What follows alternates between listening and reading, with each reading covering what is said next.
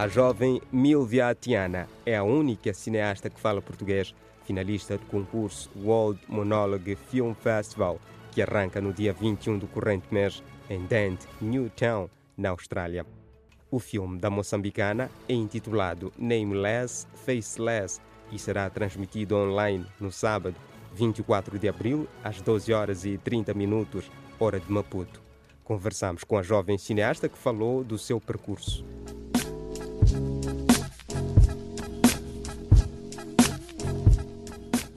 Milvia viveu muitos anos fora de Moçambique e é apaixonada pela representação. Depois de estudar longe da sua terra, ela retoma para dar vida aos seus sonhos. Uh, eu estudei artes cênicas em África do Sul e no meu último ano decidi seguir um caminho na área de realização de teatro e cinema.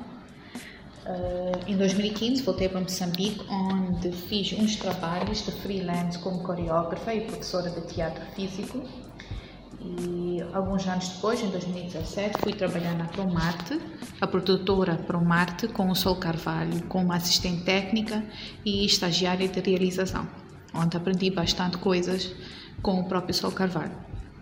Em 2019 tive a oportunidade de fazer parte da equipa de realização do filme da longa-metragem Avó 19 e o Segredo Soviético de João Ribeiro, como a treinadora do elenco menor e após, agora em 2020, na fase da pandemia, decidi fazer trabalhos de freelance dentro da área de cinema e pesquisa, onde produzi o meu primeiro filme, curta-metragem Quarentena, e agora em março de 2021 uh, produzi Nameless Faceless, que submeti no, no concurso World Monologue Film Festival, onde sou uma finalista.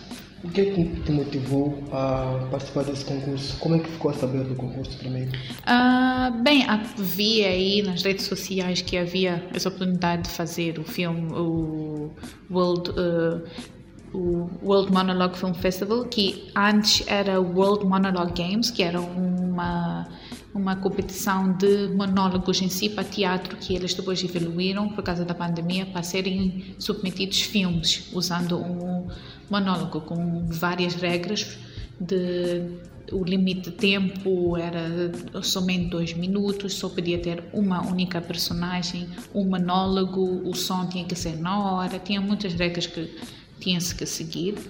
Uh, entrar porque pronto, estava ali uma oportunidade não é para eu estar aí a chorar de ser que não tenho oportunidades quando havia oportunidades. A cineasta fala sobre as opções técnicas do filme. Uh, o filme é um filme uh, experimental, uh, é uma curta-metragem adaptada de, do texto Ponte, do João Ribeiro, e conta a história da realidade de uma prostituta que não tem nome nem cara, porque representa milhões e milhares de milhares de outras uh, outras prostitutas no mundo, não é? E chama a atenção à sociedade que sempre lhe condena ou critica, mas no fundo uh, deram-lhe o seu lugar de uma vala comum em que elas, como irmãs, se encontram todos juntos na batalha.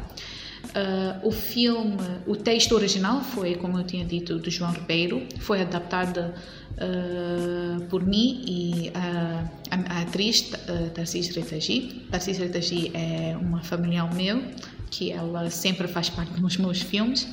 A produção foi feita do, com o meu marido, Donato Ferreira, e a edição por uma amiga muito próxima minha de Cabo Verde, Samira Vera Cruz, do Parallel Produções. Podemos dizer que foi um trabalho que juntou várias pessoas de países diferentes. Sim, foi um, uma produ produção de Palop, né? Foi Moçambique junto com Cabo Verde, né? Uh, yeah. Estamos num concurso. Uma pergunta óbvia é expectativas. Tem algumas? Bem, o fato de ser considerada para mim já é um prêmio, honestamente, mas uh, não há nada melhor do que o sentimento que tu sentes com receber o teu primeiro trabalho, o teu primeiro prêmio por um, um, tipo um trabalho assim tão cedo na minha carreira em termos de produzir, não é? E se o filme for a ganhar algo, acho que seria mais um passo para que a região, filmes da região Palopdel seriam, possam ser melhor conhecidos internacionalmente, sempre que o filme é o único filme dentro de semifinais e nos finais do, da nossa região Palop. O resto são todos de diáspora e internacionais. Então, nós assistimos nos países africanos de língua oficial portuguesa o desenvolvimento de muitas cineastas. Quais são as medidas ou as políticas que podem ser implementadas para incentivar mais mulheres a entrarem para a sétima arte? Uh, bem, eu vou falar para a região Palop, né, que é o que eu tenho mais conhecimento, porque na diáspora e até internacionalmente há várias oportunidades de pequenos concursos para os cineastas pudessem se produzir algo para serem conhecidos, para criar currículo, não é? Quanto na região Palop há poucas oportunidades, temos um ou outro festival aqui e ali e nós estamos, estamos muito mais dependentes daquilo que nós pudéssemos receber de fora. E se dentro das nossas regiões conseguíssemos mais oportunidades, candidaturas pequenas, não precisam ser de grande escala, mas festivais pequenos, como esta. Esta aqui era uma única pessoa que, que mora em Austrália que decidiu fazer um festival de monólogos, não é? Pequenas coisas assim, acho que dá tanto como o World Monologue Film Festival os produtores e até as instituições de cinema ou de cultura em cada país possam se juntar e ter mais ideias e mais oportunidades de candidaturas e festivais de pequena escala, depois para se crescer para coisas maiores, já seria uma boa oportunidade. Falando em oportunidades, quais são os seus planos para os próximos tempos?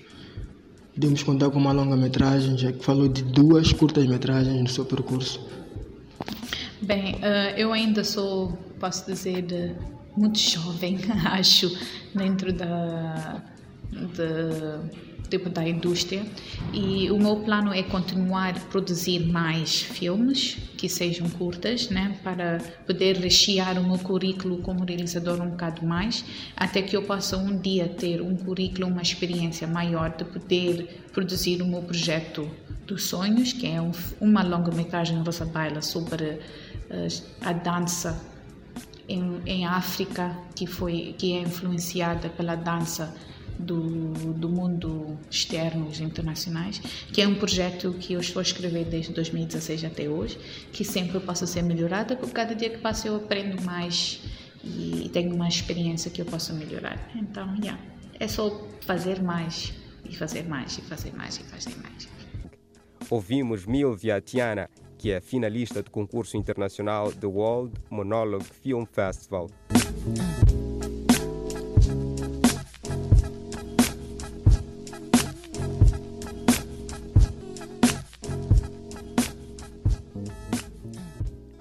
Agora vamos a Cabo Verde, onde a Associação de Cinema e Audiovisual de Cabo Verde procedeu à entrega dos prêmios aos vencedores do concurso Nossos Símbolos Educação pela Cidadania.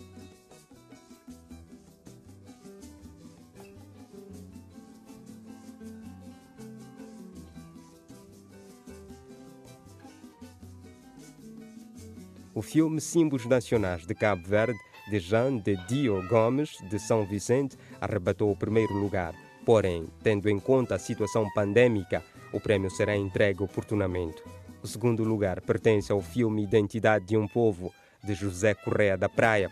E terceiro ficou Georgina Fernandes e João Paulo Gonçalves, naturais da ilha de Maio, com o filme Nos Bandeira, Nos Orgulho.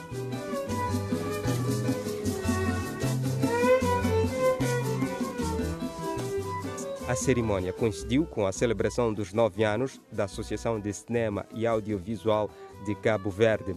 Mário Cabral, presidente da associação, assinala o dia como um marco histórico para o cinema em Cabo Verde.